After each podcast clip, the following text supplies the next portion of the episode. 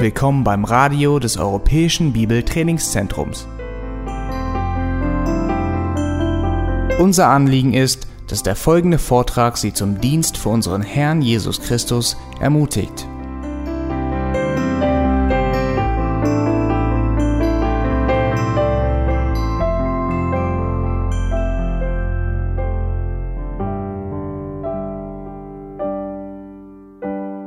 Letzten Sonntag beim Vorlesen des Predigtextes habe ich etwas gesehen, das ich bei der Predigtvorbereitung übersehen hatte. Und ich bat euch um einen Augenblick Geduld und ich habe mir eine Notiz geschrieben, damit ich das in der Predigt auch einbringen konnte. Und dann habe ich es dennoch vergessen. also, was ich letzten Sonntag erst hier auf der Kanzel wahrgenommen habe, möchte ich heute an euch weitergeben. Ich bitte euch, Römer 14 aufzuschlagen. Wir wollen diesen ganzen Abschnitt über den Umgang miteinander bezüglich Gewissensfragen noch einmal gemeinsam lesen. Denn wenn wir als Gemeinde die Ermahnungen hier wirklich beherzigen, dann werden wir die Einheit in dieser Gemeinde bewahren können. Aber wenn wir diese Ermahnungen nicht genügend beherzigen, werden wir einander richten und werden wegen Kleinigkeiten uns beleidigt fühlen. Also ich werde heute nicht auf alle Prinzipien noch einmal eingehen, die hier in diesen Versen zu sehen sind, aber nachdem wir diesen Text jetzt gemeinsam gelesen haben, möchte ich noch einmal auf das Wesen des Reiches Gottes eingehen, das bestimmen soll, wofür wir auch leben. Ich lese Römer 14, Vers 1.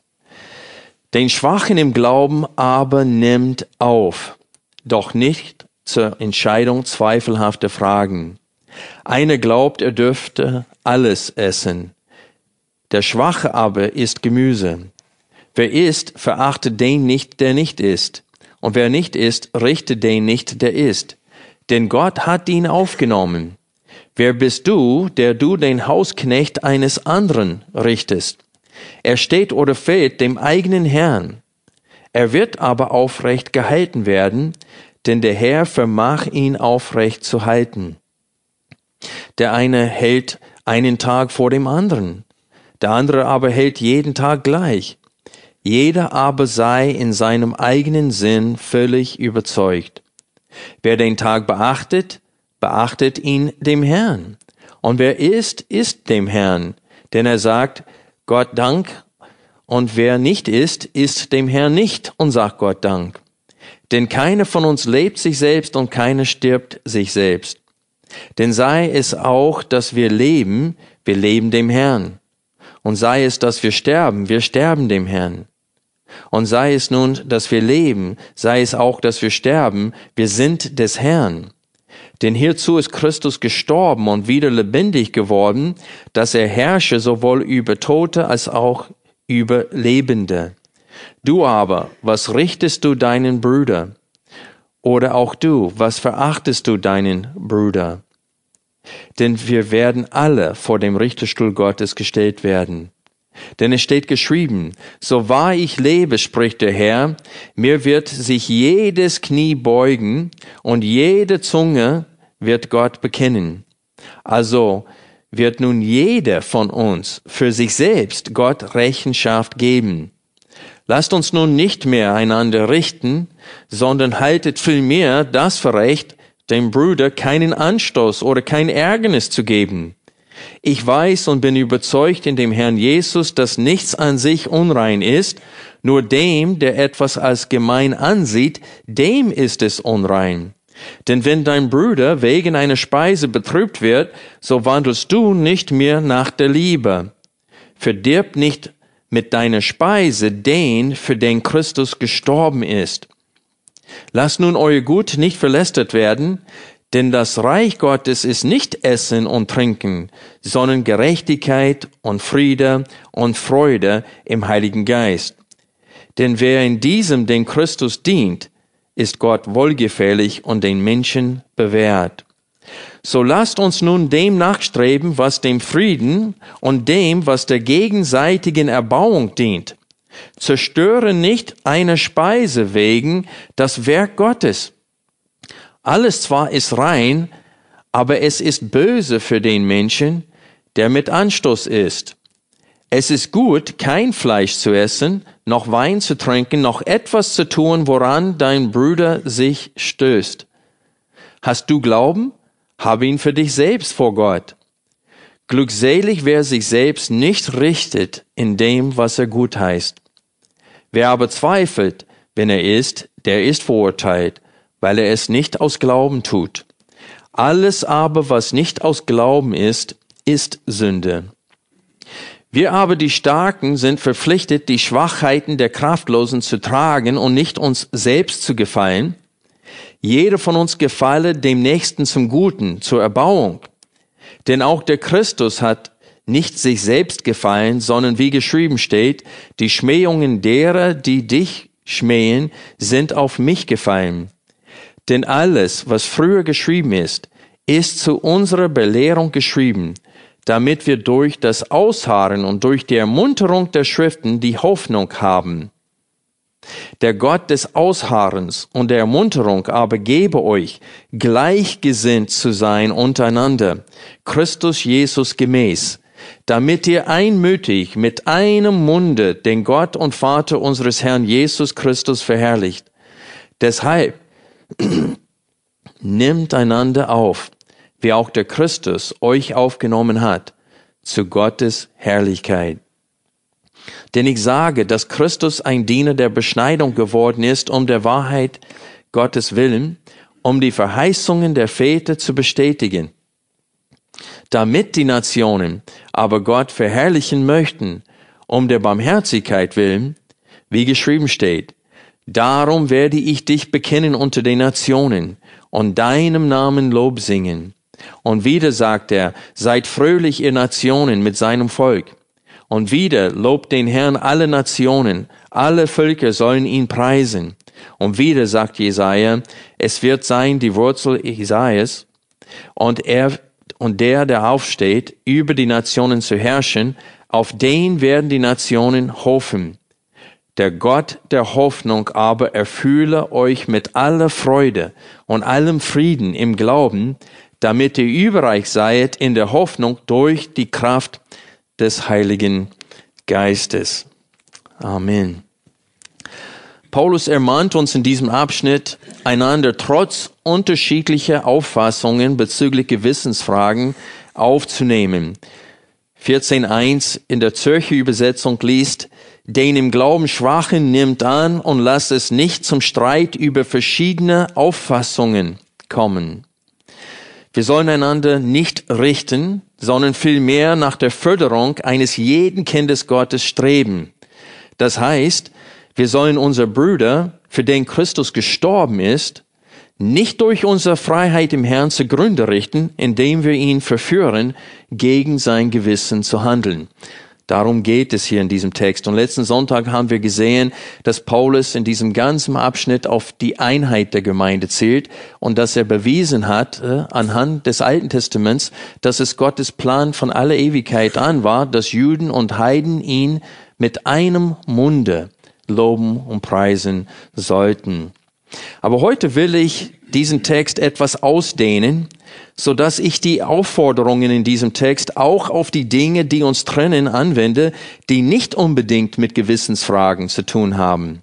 Denn es gibt viele Streitigkeiten über Dinge, die nur mit Geschmack zu tun haben oder Vorliebe und nicht mit richtig oder falsch zu tun.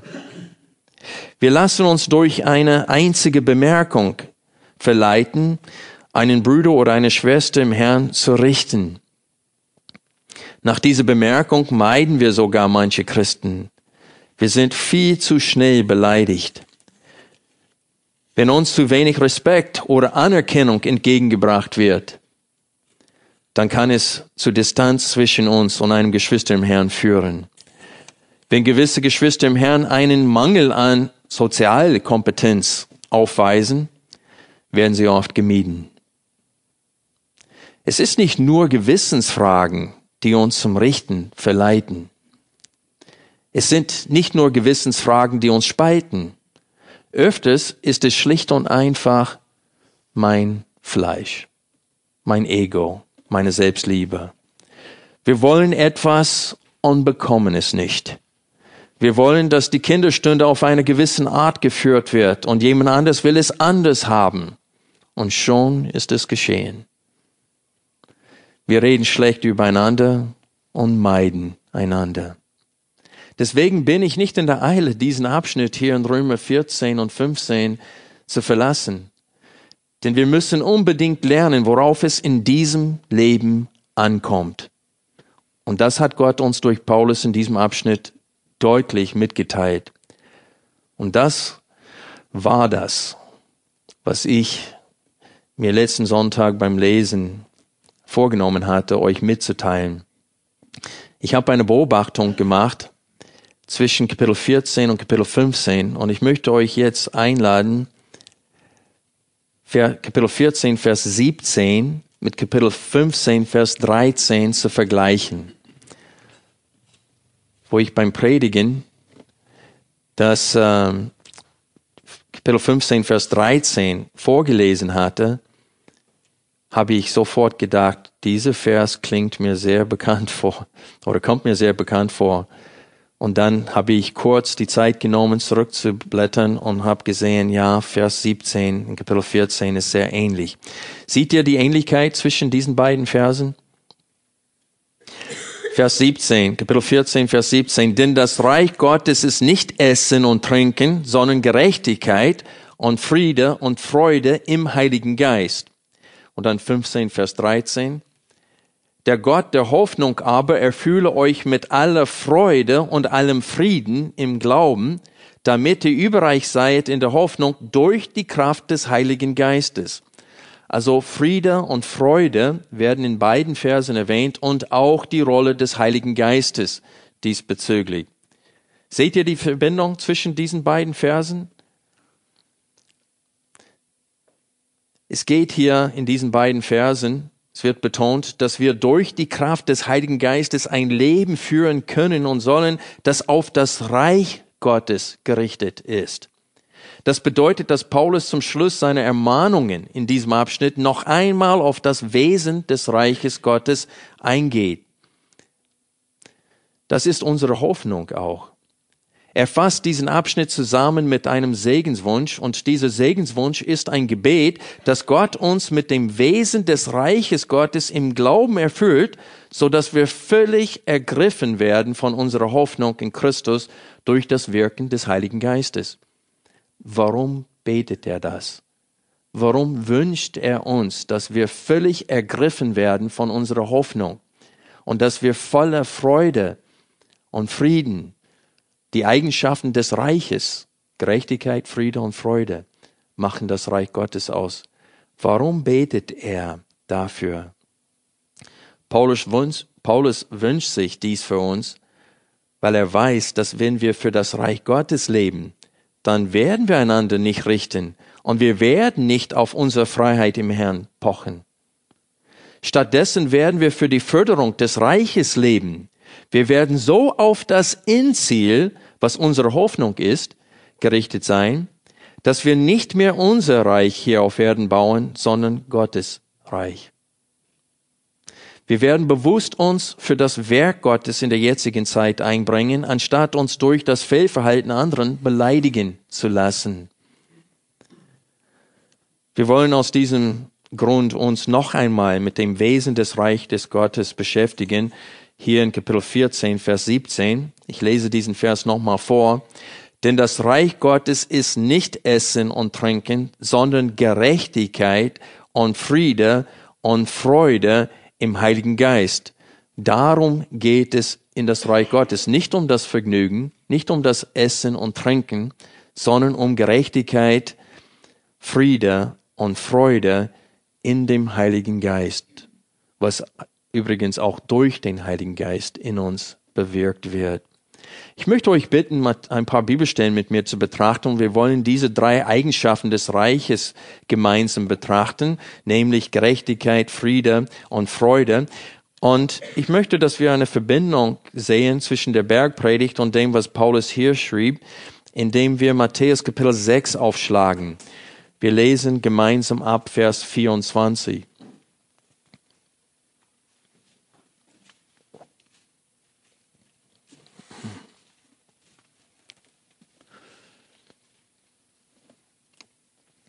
Matthäus Kapitel 6.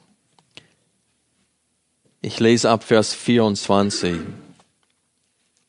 Die Bibelstelle ist sehr bekannt.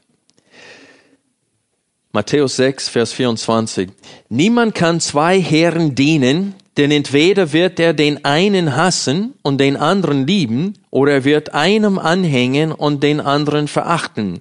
Ihr könnt nicht Gott dienen und dem Mammon.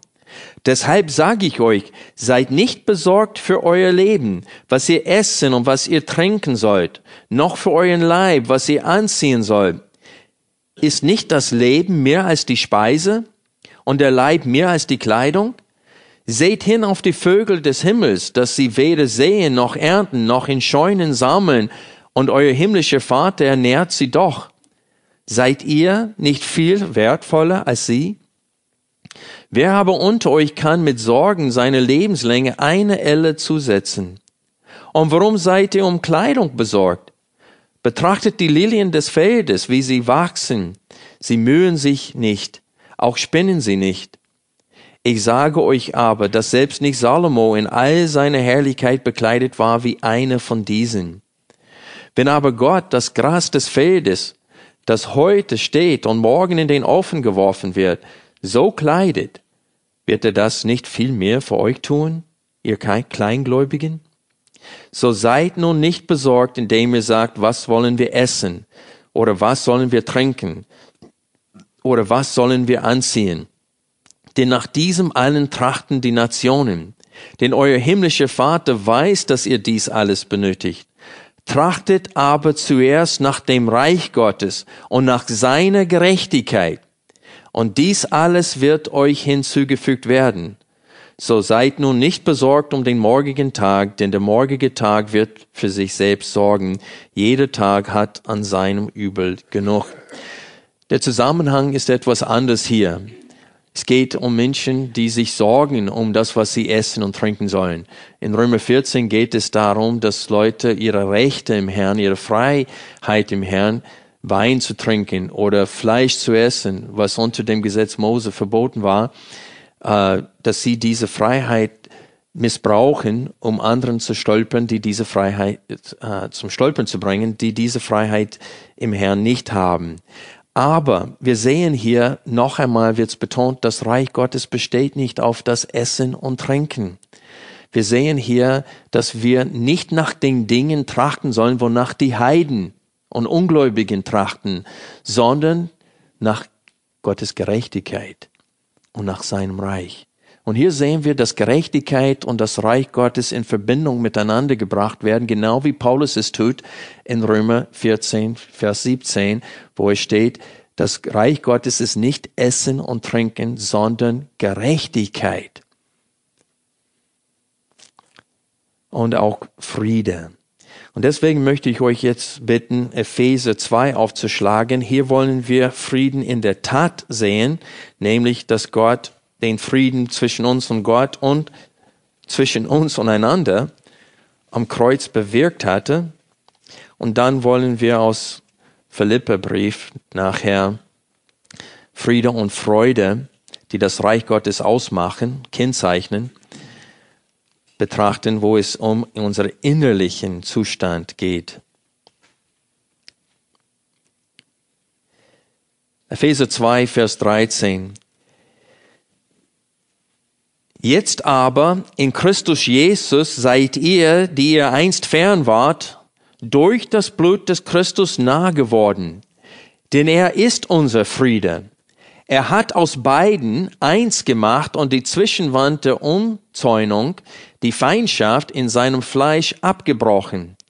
Er hat das Gesetz der Gebote in Satzungen beseitigt, um die zwei friedenstiftend in sich selbst zu einem neuen Menschen zu schaffen und die beiden in einem Leib mit Gott zu versöhnen durch das Kreuz, durch das er die Feindschaft getötet hat. Hier geht es um die Einheit zwischen Juden und Heiden. Und dann sagt er in Vers 17, und er kam und hat Frieden verkündigt euch, den Fernen, und Frieden den Nahen, denn durch ihn haben wir beide durch einen Geist den Zugang zum Vater. So seid ihr nun nicht mehr Fremde und Nichtbürger, sondern ihr seid Mitbürger der Heiligen und Gottes Hausgenossen. Ihr seid aufgebaut auf der Grundlage der Aposteln und Propheten, wobei Christus Jesus selbst Eckstein ist. In ihm zusammengefügt wächst der ganze Bau zu einem heiligen Tempel im Herrn, und in ihm werdet auch ihr mit aufgebaut zu einer Behausung Gottes im Geist. Paulus hat diese Einheit komplett durch den Epheserbrief und auch den Römerbrief betont. Und das ist das, was das Reich Gottes ausmacht. In Christus haben wir Frieden mit Gott und miteinander, in der Tat.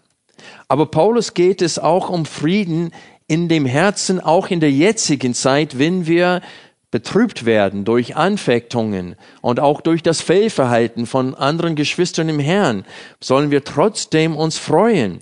Und das sehen wir in dem Philipperbrief, wenn wir Philippe aufschlagen. Wir werden in Kapitel 4 ab Vers 4 lesen. Aber wir sehen auch am Anfang des Briefes, Paulus spricht von Menschen, die aus Eigennutz und eitler Rumsucht das Evangelium gepredigt haben. Und Paulus sagte, aber ich lasse mich nicht in diesen Konkurrenzkampf hineinführen ich freue mich dennoch, dass das Evangelium verkündigt wird.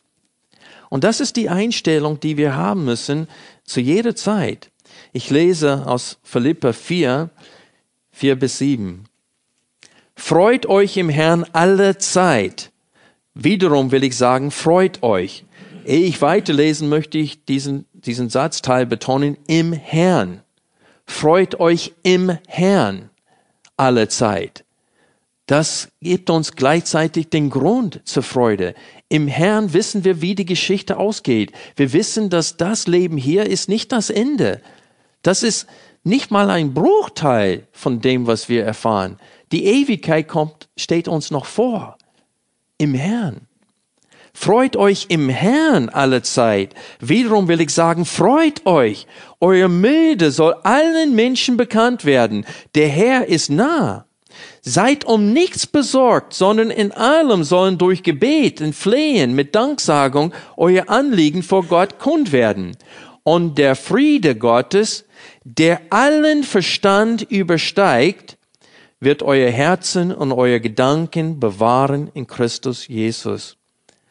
Also dieser Abschnitt hier aus dem Philipperbrief betont, wie nötig das richtige Denken ist, damit wir mit Freude und Frieden erfüllt werden. Wir müssen an unsere Hoffnung im Herrn denken. Und dann wird Gott unsere Herzen bewahren.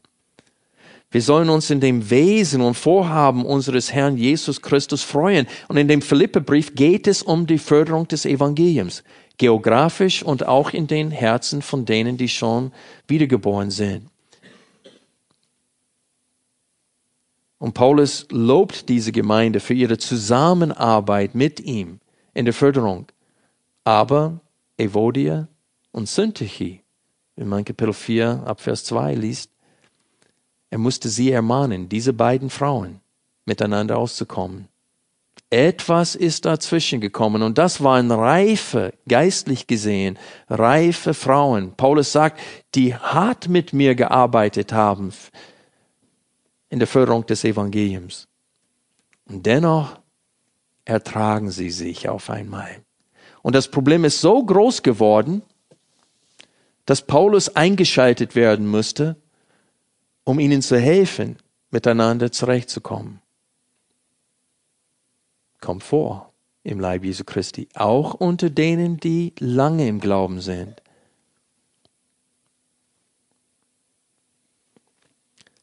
Und Paulus sagt, wenn wir richtig denken, werden wir alle Zeit Freude und Frieden in unserem Herzen haben, völlig unabhängig von unseren Umständen. Mitten im Sturm können wir Herzen voller Frieden und Freude haben. Und das ist, was Paulus am Ende von Kapitel 15 in den Römerbrief uns wünscht. Er sagt, der Gott der Hoffnung aber erfühle euch mit aller Freude und allem Frieden im Glauben damit ihr überreich seid in der Hoffnung durch die Kraft des Heiligen Geistes. Das ist der Wille Gottes für uns. Aber öfters ärgern wir uns über gewisse Dinge und haben in dem Augenblick diese Freude und diesen Frieden im Herzen nicht. Ich will deutlich machen, dass wir uns über nichtige Dinge ärgern und uns aufregen, weil unsere Gedanken nicht auf das Wesen des Reiches Gottes fixiert sind. Ich weiß noch, wo wir dieses Gemeindehaus gebaut haben. Ich sage ihm voraus, mein Vater war Maurer und er war sehr pingelig. Und seitdem ich fünf Jahre alt war, von fünf bis zwölf, war ich jeden Sommer die ganze Zeit auf dem Bau mit ihm und er hat mir alles gezeigt, was es an Fehlern geben kann und so weiter. Und ich bin auch sehr pingelig geworden, was Mauern betrifft. Und ich weiß, einmal kam ich abends hier rein, habe eine Wand mir angeschaut, das frisch gemauert wurde am Tag. Und ich dachte, die Wand ist schief. Hab einen Richtscheit geholt, Wasserwaage, zwei Zentimeter aus der Lot. Ah. Ich habe fünf Reihen niedergerissen und neu gemauert. Aber ich frage euch, hat das bezüglich des Reiches Gottes etwas ausgemacht? Wenn diese Wand immer noch zwei Zentimeter schief da oben wäre, denn der Putzer hätte gleich nicht so viel aus. Macht das etwas aus für das Reich Gottes? Wenn ich die fünf Reihen da stehen gelassen hätte, hätten wir genauso gut diese Räum Räumlichkeiten genießen können. Man konnte genauso gut in dem Raum dem Herrn dienen, auch wenn der Wand ein bisschen schief wäre. Und das ist unser Problem. Wir müssen uns durchsetzen, auch wenn es nicht um etwas Wichtiges geht. Und das führt zu Reibereien und zum Stress. In Römer 14 und 15 betont Paulus, wie nötig die Schriften und das Wirken des Heiligen Geistes sind, damit wir mit Friede und Freude erfüllt werden. Und in Römer 15, Vers 13 sehen wir, dass der Heilige Geist die Schriften verwendet, um die Hoffnung auf Gottes ewiges Reich in uns zu stärken. Das haben wir in Kapitel 15, Vers 4, Vers 4 gelesen. Denn alles, was früher geschrieben ist, ist zu unserer Belehrung geschrieben, damit wir durch das Ausharren und durch die Ermunterung der Schriften die Hoffnung haben. Und wir haben letzten Sonntag gesehen, dass die Hoffnung sehr stark in Kapitel 15 betont wird. Und in Vers 12, der Inhalt dieser Hoffnung wird uns klar und deutlich gemacht, weil er Paulus zitiert aus Jesaja Kapitel 11, hier in Vers 12, Jesaja 11, Vers 10. Und in diesem Text macht er deutlich, dass der Messias nicht nur die Hoffnung für die Juden ist, sondern auch für die aus den Nationen, die gläubig geworden sind. Und er sagt in diesem Zusammenhang, dass diese, das Friedensreich, das kommen wird, das in Jesaja Kapitel 11 geoffenbart wird, das ist unsere Hoffnung. Das ist, wofür wir leben. Versteht ihr den Zusammenhang hier? Ich lese Kapitel 5, Vers 12. Und wieder sagt Jesaja, es wird sein die Wurzel Isaias und der da aufsteht, über die Nationen zu herrschen. Auf den werden die Nationen hoffen. Schlag bitte Jesaja Kapitel 11 kurz auf. Das ist einer der beliebsten Texten für Christen. Hier sehen wir, was auf uns zukommt. Wir leben für diese Zeit, nicht für die jetzige. Jesaja Kapitel 11 ab Vers 1 lesen wir, was unsere Hoffnung ist. Und hier spricht es von Jesus, wenn es von diesem Spross aus dem Stumpf Isaias spricht. Und ein Spross wird hervorgehen aus dem Stumpf Isaias. Und ein Schössling aus seinen Wurzeln wird Frucht bringen. Und auf ihm wird ruhen der Geist des Herrn, der Geist der Weisheit und des Verständnisses, der Geist des Rates und der Kraft, der Geist der Erkenntnis und Furcht des Herrn. und er wird sein Wohlgefallen haben an der Furcht des Herrn. Er wird nicht richten nach dem, was seine Augen sehen, und nicht zurechtweisen nach dem, was seine Ohren hören, sondern er wird die Geringen richten in Gerechtigkeit und die Elenden des Landes zurechtweisen in Geradheit. Und er wird den Gewalttätigen schlagen mit dem Stab seines Mundes und mit dem Hauch seiner Lippen den Gottlosen töten. Gerechtigkeit wird der Schurz seiner Hüften sein und die Treue der Schurz seiner Linden. Ich halte hier kurz an. Bis jetzt lesen wir sehr viel über Gerechtigkeit. Und deswegen sagt Paulus in Römer 14, Vers 17, das Reich Gottes ist nicht Essen und Trinken, sondern Gerechtigkeit, Friede und Freude. Und dann lesen wir weiter in Vers 6, und der Wolf wird beim Lamm weilen und der Leopard beim Böchen lagern. Das Kalb und der Junglöwe und das Mastvieh werden zusammen sein und ein kleiner Junge wird sie treiben. Kuh und Bären werden miteinander weiden, ihre Jungen werden zusammenlagern, und der Löwe wird Stroh fressen wie das Rind.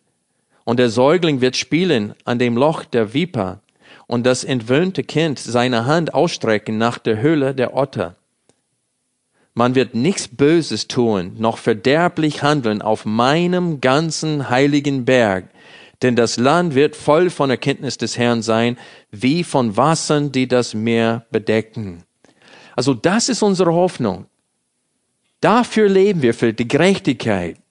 Und diese Hoffnung schenkt uns Freude und Frieden in der jetzigen Zeit, aber nur, wenn wir für das Reich Gottes leben. Wenn wir das eigene Reich aufbauen wollen, dann ärgert es uns wenn wir das nicht bekommen, was wir wollen. Jakobus hat diese Frage gestellt in seinem Brief an Christen, die lange im Glauben waren. Der schrieb die Frage in Jakobus 4, woher kommen Streitigkeiten unter euch? Und welche Antwort? Nicht daher aus euer Lüsten? Und dann sagt er, eine von euch will etwas haben er bekommt es nicht. Und dann fängt er an, schlecht übereinander zu reden und mit dem Schwert des Mundes legt er einander um. Also im Licht dieser Hoffnung sollen wir leben. Und im Licht dieser Hoffnung, die wir gerade gelesen, wovon wir gerade gelesen haben hier in Jesaja 11, wie klein sind die Dinge, worüber wir uns streiten? Wenn wir unser Fleisch besiegen wollen, dann dürfen wir es nicht versäumen, über das Wesen des Reiches Gottes nachzusinnen. Sonst beginnen wir den jetzigen Zeitlauf lieb zu gewinnen und fangen an, unser Reich hier auf Erden zu bauen, anstatt uns von Gott bewusst gebrauchen zu lassen, um sein Reich hier zu fördern. Denn das Essen und das Trinken und das Genießen der Geschenke Gottes sind zweitrangig. Es ist ein Teil des Planes Gottes und er gönnt es uns, gewisse Dinge zu genießen. Ich predige nicht dagegen. Aber das Reich Gottes besteht nicht aus diesem Genuss von diesen Dingen. Glaub's mir, wenn wir vor Jesus Christus stehen, werden wir kein Hunger im Bauch spüren in dem Augenblick, sondern nur Freude und Frieden.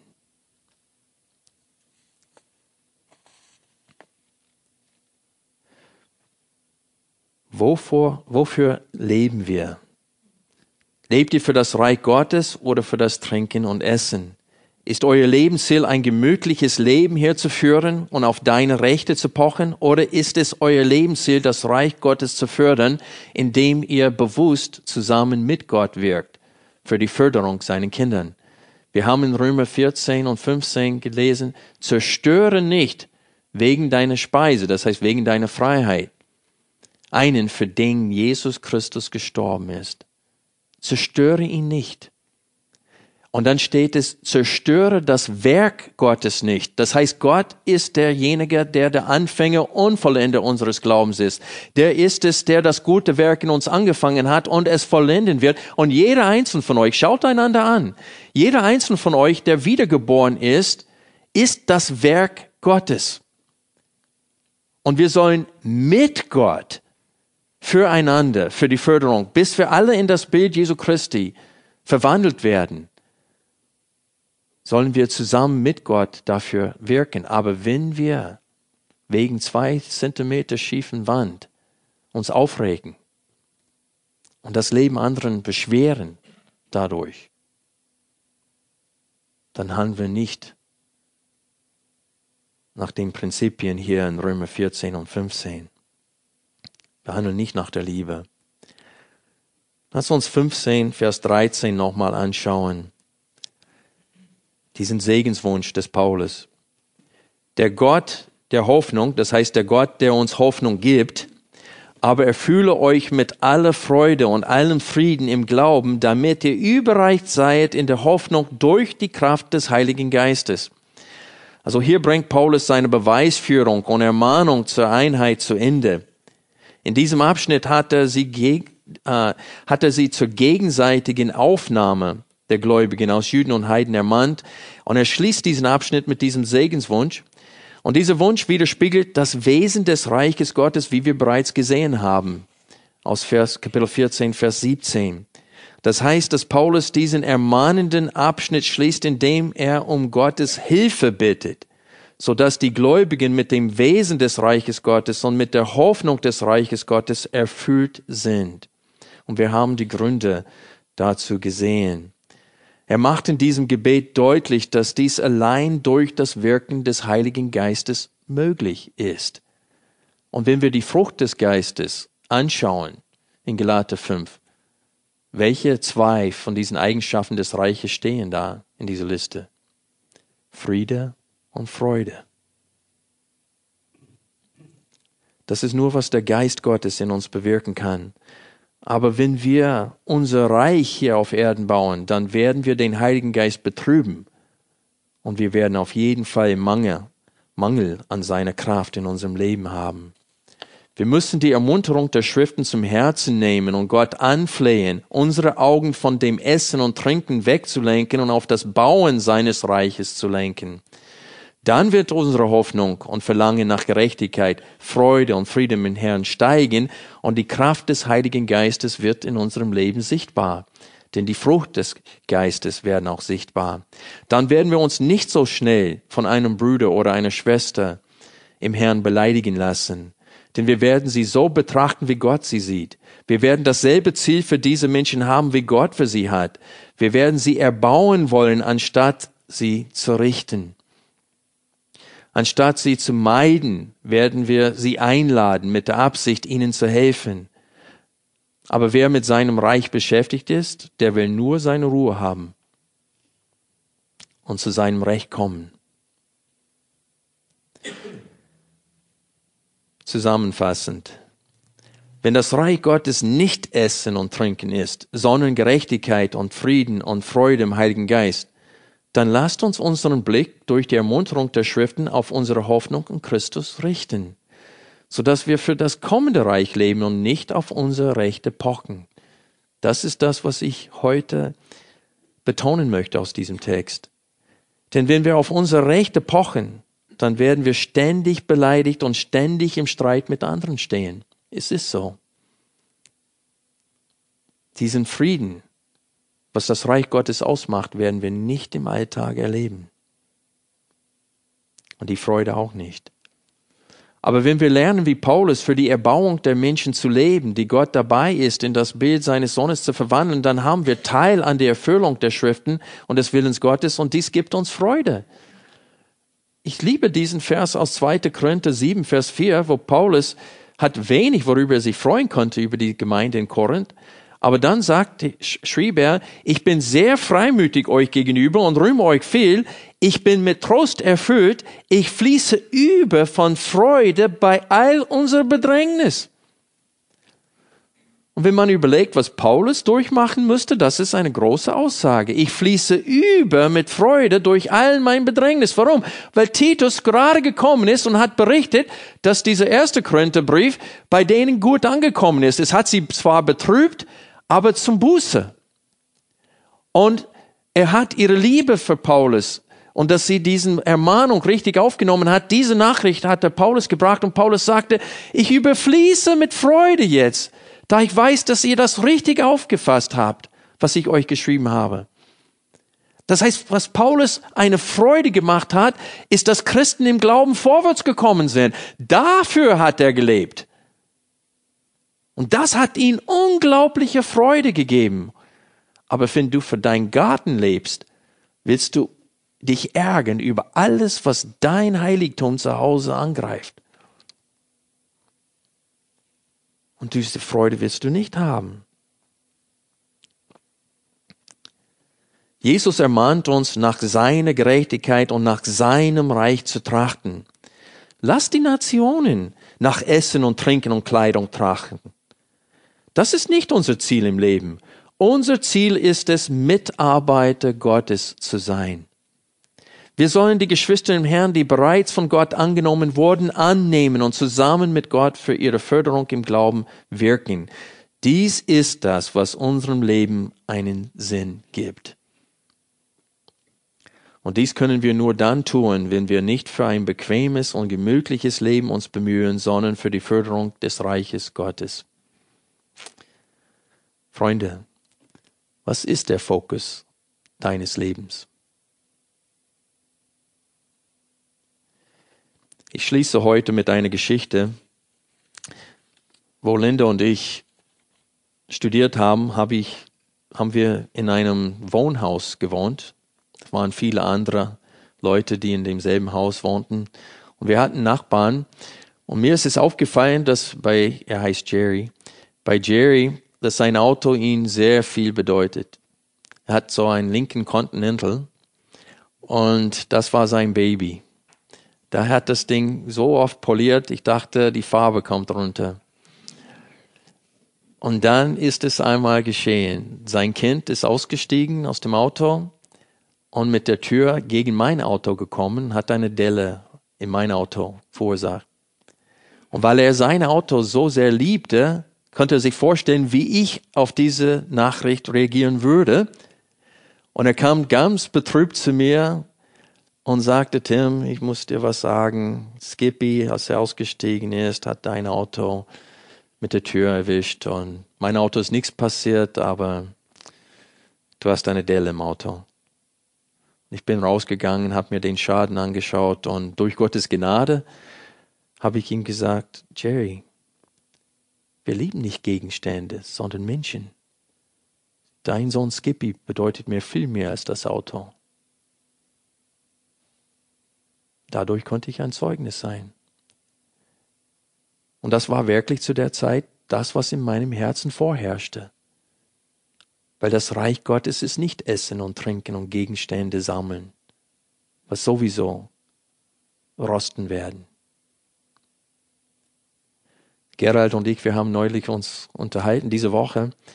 Der hat mir erzählt, dass er überlegt hatte, seine alte Kiste, ich glaube, dein Bus ist über 20 Jahre alt, mit bald Oldtimer, und äh, hat überlegt, es mit einem etwas neueres Auto zu ersetzen. Und wo er diesen äh, ich glaube Baujahr 2006 eingeschaut hatte, T5, äh, T5, hat er überlegt, es zu kaufen und er hat mir erzählt, was ihm gefallen hatte an dem Auto. Und eins, was ihm gefallen hatte, war, dass es schon eine Delle hatte. Warum hat das ihm gefallen? Weil der erste Delle ist am schmerzhaften von allen. Und wenn man das Auto kauft mit der ersten Delle, ist es schon vorbei. Und so müssen wir lernen denken, wirklich. Das ist wie einer denkt, der für das Reich Gottes lebt und nicht sein eigenes Reich aufbaut. Lass uns beten.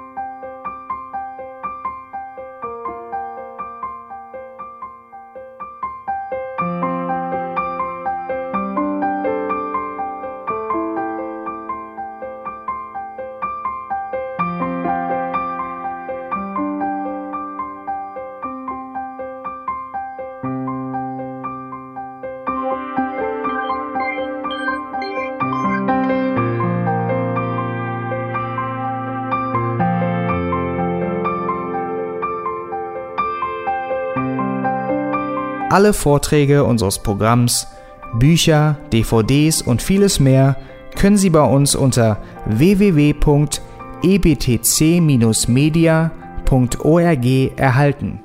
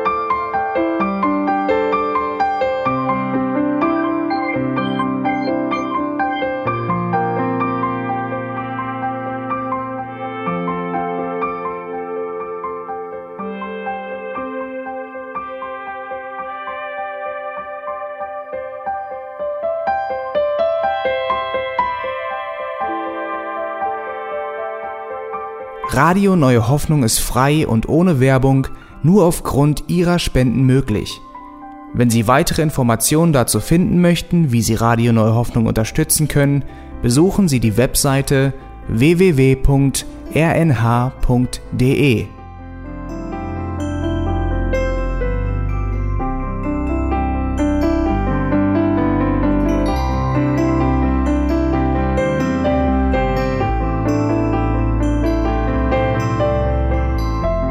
Sendezeiten des EBTC sind Montag, Mittwoch, Freitag und Samstag jeweils von 10 bis 11 Uhr.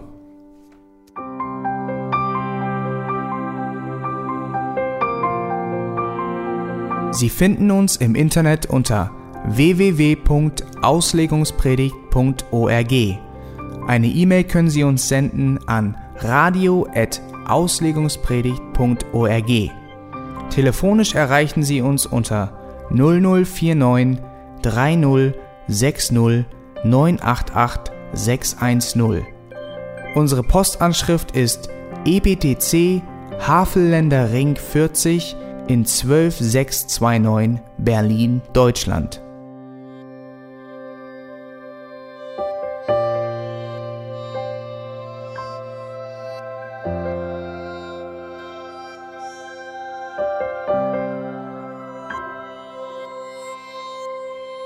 Auf Wiedersehen und bis zum nächsten Mal beim EBTC Radio.